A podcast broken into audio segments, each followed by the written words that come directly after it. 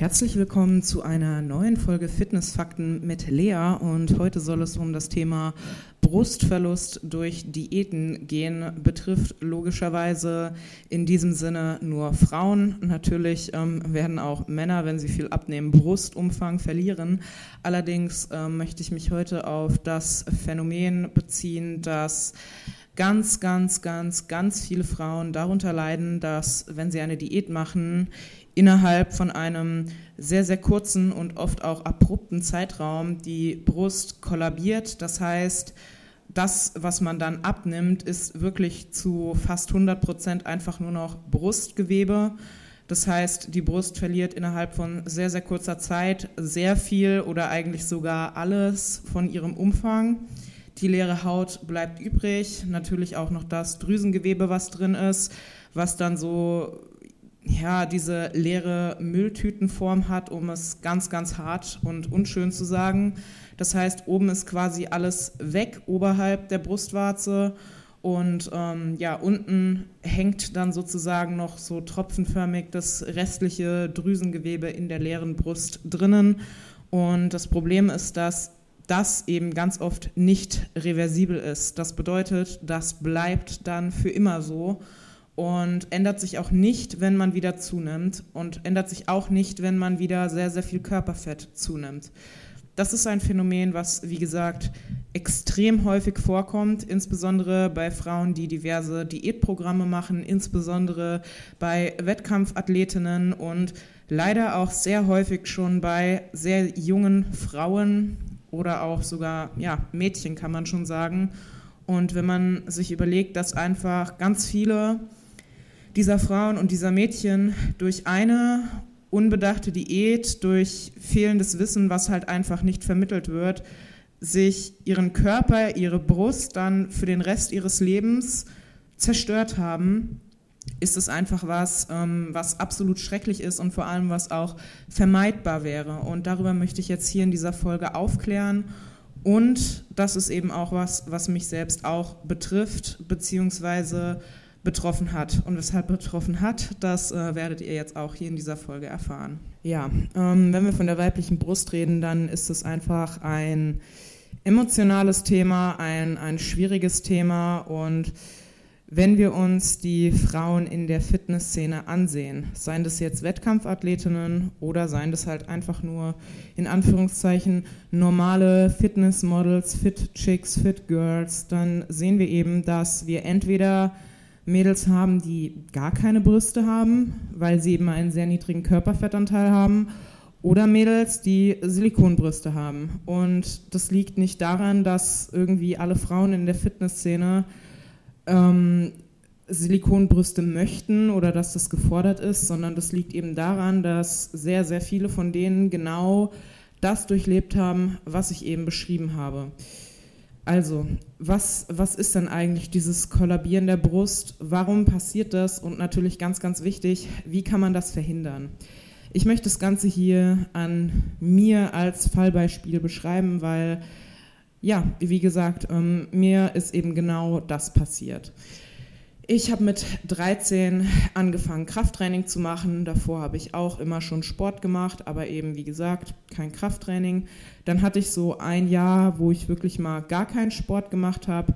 Ich habe natürlich in dieser Zeit sehr viel zugenommen, weil ich schon immer jemand war, der sehr viel essen konnte. Ich war schon immer ein sehr hungriges Kind, ähm, ohne Sättigungsgefühl.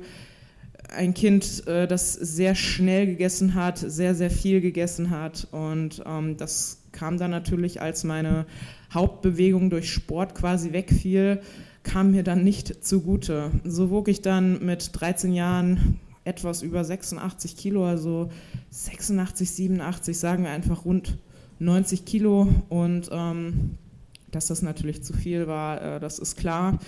Naja, jedenfalls habe ich dann mit Krafttraining angefangen und habe dann einfach dadurch, dass ich mich wieder mehr bewegt habe, angefangen abzunehmen. So sind dann relativ wirklich easy, ohne dass ich mich irgendwie damit beschäftigt habe oder dass mein Ziel war, abzunehmen. Mein Ziel war eigentlich, Muskeln aufzubauen, damit ich mich mit Jungs prügeln konnte. Ich war ein ähm, etwas äh, anderes Mädchen, bin auch immer noch ein etwas anderes Mädchen, wenn wir das mal so sagen wollen.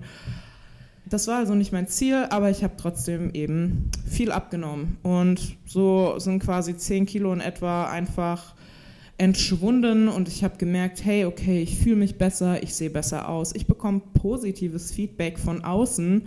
Ja, und ich habe dann mit 14 erstmals angefangen, mich wirklich mit Ernährung auseinanderzusetzen. Das war ähm, damals leider noch sehr Bro-Science behaftet. Ich hatte keinen Zugang zum Internet und musste mich sozusagen auf das verlassen, was mir der Studioleiter erzählt hat. Das war rückblickend sehr, sehr, sehr viel Bullshit. Aber ähm, da möchte ich auch gar nicht so genau drauf eingehen in dieser Folge. Naja, jedenfalls habe ich dann angefangen, bestimmte Lebensmittel auszuschließen. Das heißt Süßigkeiten, Obst, weil Fruchtzucker war ja böse laut dieser Aussage. Und ähm, ja, habe damals schon angefangen, quasi Lebensmittel in gut und böse zu unterteilen und habe mehr Protein gegessen und so weiter und so fort. Und so kam das dann, dass ich weiter abnahm. Das ging dann wieder ein Jahr weiter, dann sind wieder so 10 Kilo gepurzelt und dann war ich eigentlich bei einem echt ähm, guten Gewicht. Da war ich so bei 60 Kilo oder 63, 64 Kilo. Ich hatte sehr, sehr viel Oberweite. Also ich hatte schon mit 13 eine Oberweite. Ich hatte so ein D-Körbchen. Ich hatte wirklich richtig große Melonen für ein 13-jähriges Mädchen. Ähm, naja, jedenfalls war ich dann quasi an diesem Punkt mit ähm, 15 in etwa, an dem ich eigentlich echt gut aussah. So mit 60, 64 Kilo ich sah nicht irgendwie trainiert aus. Ich hatte noch so eine Fettschicht quasi über allem, einfach einen weiblichen, aber doch irgendwie sportlichen Körper mit großen Möpsen. So. Und dann habe ich angefangen, mich auf eine sehr, sehr ungesunde Ebene zu begeben. Ich hatte dann Zugang zum Internet und wurde dann mit diesen ganzen Guru-Aussagen, die bei mir eine Essstörung ausgelöst haben, konfrontiert. Also das ist böse, das darfst du nicht essen, meide diese Lebensmittel, diese Lebensmittel machen dick, bla bla bla bla. Und dann habe ich angefangen, wirklich fast alles irgendwie auszuschließen an Lebensmitteln. Ich habe mich sehr, sehr, sehr einseitig ernährt und bin dadurch in ein sehr großes Kaloriendefizit gerutscht. Und dann war es wirklich so, ich hatte bis zu diesem Zeitpunkt noch überhaupt gar nichts meiner Oberweite verloren und dann war es so, wirklich alles, was ich dann abgenommen habe, war Brust. Ich habe relativ schnell in ein paar Wochen nochmal so acht bis zehn Kilo abgenommen. Und erstmal war wirklich alles komplett meine Brust. Meine Brust ist in diesen acht bis zehn Wochen von D auf nicht mal mehr A. Es war nur noch leere, labbrige, hängende Haut da. Komplett weg. So, der Rest ist dann natürlich am restlichen Körper weg und dann bin ich quasi von knapp 90 Kilo in diesen paar Jahren, in denen ich dann auch in meine Essstörung gerutscht bin, auf 48 Kilo runter. Das war mein allertiefstes Gewicht. Bei knapp 1,80 Körpergröße kann man sich vorstellen, wie das aussah. Bilder davon gibt es auch auf meinem Instagram-Account. Und naja, da hatte ich natürlich gar kein Körperfett mehr an mir. Und da hat mich das auch mit meiner Brust dann nicht gestört. Und ähm, dadurch, dass ich dann sehr, sehr lange auf diesem Untergewicht rumgekrebst bin, hat sich auch die Haut sehr gut wieder zurückgebildet. Natürlich sah es trotzdem nicht schön aus, weil man halt so gesehen hat, dass es oben komplett eingefallen war. Aber es war zumindest nicht mehr so krass viel überschüssige Haut da. Dann habe ich irgendwann natürlich den Umkehrschwung geschafft, Gott sei Dank, aus der Essstörung raus, habe peu à peu, ganz langsam, mit viel Muskelaufbau und so weiter und so fort, über mehrere Jahre zugenommen. Und das lief wirklich über mehrere Jahre bis zu einem Zeitpunkt, an dem ich wieder so 65 Kilo hatte, aber eben deutlich trainierter, also viel weniger Körperfett insgesamt, trotzdem ein gesunder Körperfettanteil und viel mehr Muskeln als meine 65 Kilo quasi, als ich damals abgenommen hatte. Und an meinen Brüsten hat sich gar nichts getan. Die sahen noch genauso aus wie zu dem Zeitpunkt, an dem ich komplett mager war. Dann bin ich vor drei Jahren in eine Binge-Eating-Essstörung reingerutscht. Da hat sich quasi all das, was ich ähm, mir die, die Jahre davor ja, ähm, verboten hatte und meine Zeit des sehr, sehr wenig Essens hat sich dann komplett umgeschlagen und ähm, mein, meine extreme Kontrollsucht, was mein Essverhalten betroffen hat, ist dann umgeschlagen in absoluten Kontrollverlust und ich habe innerhalb von wieder ein paar Wochen wieder bis auf mein Ausgangsgewicht quasi zugenommen, also wieder über 86 Kilo und da war ich wirklich wieder dick. Ich hatte wieder sehr viel Körperfett und meine Brüste sahen trotzdem noch genauso aus wie zu dem Zeitpunkt, an dem ich 48 Kilo gewogen habe. Und naja, also Stand jetzt, ich habe all meine Essstörungen der Vergangenheit überwunden. Ähm, das ist jetzt schon über ein Jahr her, dass ich meinen letzten Binge-Eating-Anfall hatte und ich würde mich auch als trockene Binge-Eaterin bezeichnen, aber ähm, so, das war jetzt auch sehr viel meiner Vergangenheitsgeschichte. Dazu wollte ich eigentlich eine extra Folge machen, aber gut, dann haben wir das hier jetzt auch schon mal drin. Werde ich sicherlich irgendwann noch mal ausführlich erzählen. Jedenfalls zeigt sich da sehr, sehr schön, dass sich an den Brüsten überhaupt gar nichts getan hat, obwohl ich ähm, komplett wieder auf meinem Ausgangsmaß von vorher war. Und das geht ganz, ganz, ganz vielen Frauen so. Die Mechanismen dahinter sind noch nicht bekannt. Allerdings scheint es so zu sein, dass wenn Frauen ihren Energy Availability Threshold, das ist quasi ein bestimmter Kalorienwert, den Frauen nicht unterschreiten dürfen, denn sonst erleiden sie quasi extreme hormonelle Störungen und durch diese hormonellen Störungen bedingt baut sich dann auch massiv das Brustgewebe ab. Scheint also so zu sein, dass wenn der Östrogenspiegel extrem krass in den Keller sinkt, wenn der Cortisolspiegel extrem hoch steigt und so weiter und so fort, wenn wir, wenn wir eine sehr, sehr, sehr geringe Kalorienzufuhr haben, eine sehr geringe Protein- und Fettzufuhr, dass eben dann der weibliche Körper nicht nur mit Infertilität reagiert, das heißt, wir werden nicht nur unfruchtbar, sondern wir verlieren auch quasi das, was wichtig zur Fruchtbarkeit und zum Ernähren eines Kindes ist. Denn man muss eben nüchtern betrachtet sagen, Brüste sind dazu da, dass da Milch rauskommt und dass man Nachkommen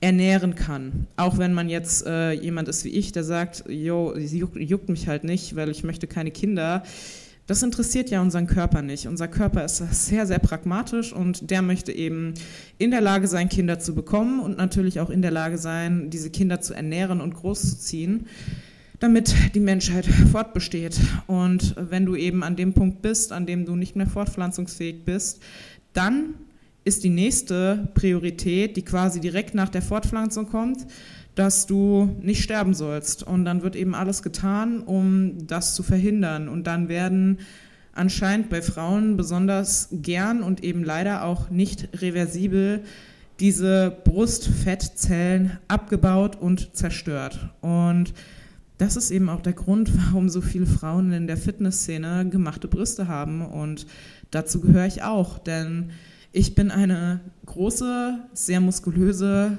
stabile, breite Frau mit einem breiten Kreuz, mit einem großen, trainierten Booty, mit äh, dicken, trainierten Beinen, also dick im Sinne von muskulös.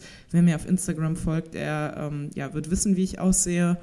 Und es sah katastrophal aus, wenn ich mich angesehen habe und da diese zwei verschrumpelten, hängenden, kollabierten Hautsäcke gesehen habe, die irgendwann mal Brüste waren. Und ich weiß, dass es ganz, ganz, ganz vielen Frauen so geht. Und das ist eben was, wo ich definitiv vorwarnen will. Das heißt, extreme Vorsicht vor Diäten mit einem sehr großen Kaloriendefizit. Das umfasst alle eigentlich alle Programme, die aktuell auf dem Markt sind, alle Diätprogramme, die aktuell auf dem Markt sind, ich habe sie mir alle besorgt und angesehen. Die arbeiten alle mit sehr geringen Kalorienzufuhren. Das umfasst alle Bullshit-Stoffwechselkuren und wie es heißt. Das umfasst alle 1000 Kaloriendiäten.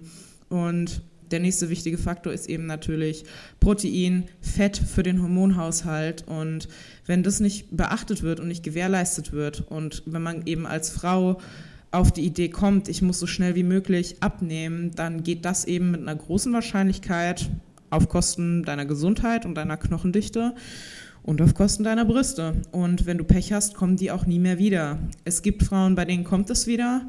Und es gibt auch Frauen, die sind da sehr, sehr resistent gegen. Das heißt, die können sehr krasse Diäten machen die können sehr tief mit dem Körperfettanteil und so weiter und so fort. Und ich muss auch sagen, rückblickend hatte ich schon echt Glück, weil das hat echt sehr, sehr lange gedauert bei mir und hat auch Phasen durchgemacht, in denen ich ähm, rückblickend deutlich zu wenig gegessen habe. Das heißt, ich, ich bin auch eine Frau, die da sehr resistent gegen war, aber ab einem gewissen Punkt ist dann halt quasi so das Maß erreicht und dann war es das halt. Und deshalb überlegt euch zweimal, ähm, ob ihr lieber langfristig abnehmen wollt und ein bisschen langsamer und mit einer sinnvollen Diät oder ob ihr einfach nur so schnell wie möglich irgendwie eine kleinere Zahl auf der Waage stehen haben möchtet und ähm, dann halt irgendwie fünf Kilo aus euren Brüsten weg sind. Also fünf Kilo ist jetzt ein bisschen übertrieben, aber sagen wir mal zwei, drei Kilo aus Fettgewebe aus den Brüsten und dann am besten noch aus dem Booty, der dann auch total flach ist und dann hat man auf einmal irgendwie blaue Flecken von seinen Knochen vom Sitzen. Das äh, hatte ich auch sehr lange.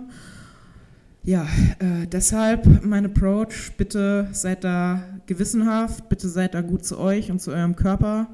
Ich werde auch noch mal eine Folge zum Energy Availability Threshold machen, wie die Datenlage dazu aussieht, wie man sich quasi ausrechnen kann, welche Kalorienmenge man mindestens zuführen muss, um sowas zu verhindern.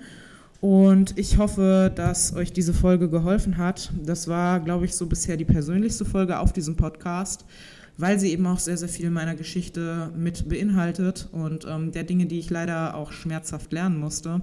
Ich würde mich sehr über Feedback freuen und ähm, natürlich auch über eine Bewertung, wenn ihr den Podcast teilt, wenn ihr dem Podcast folgt und wir hören uns dann in der nächsten Folge. Ciao, Kakao.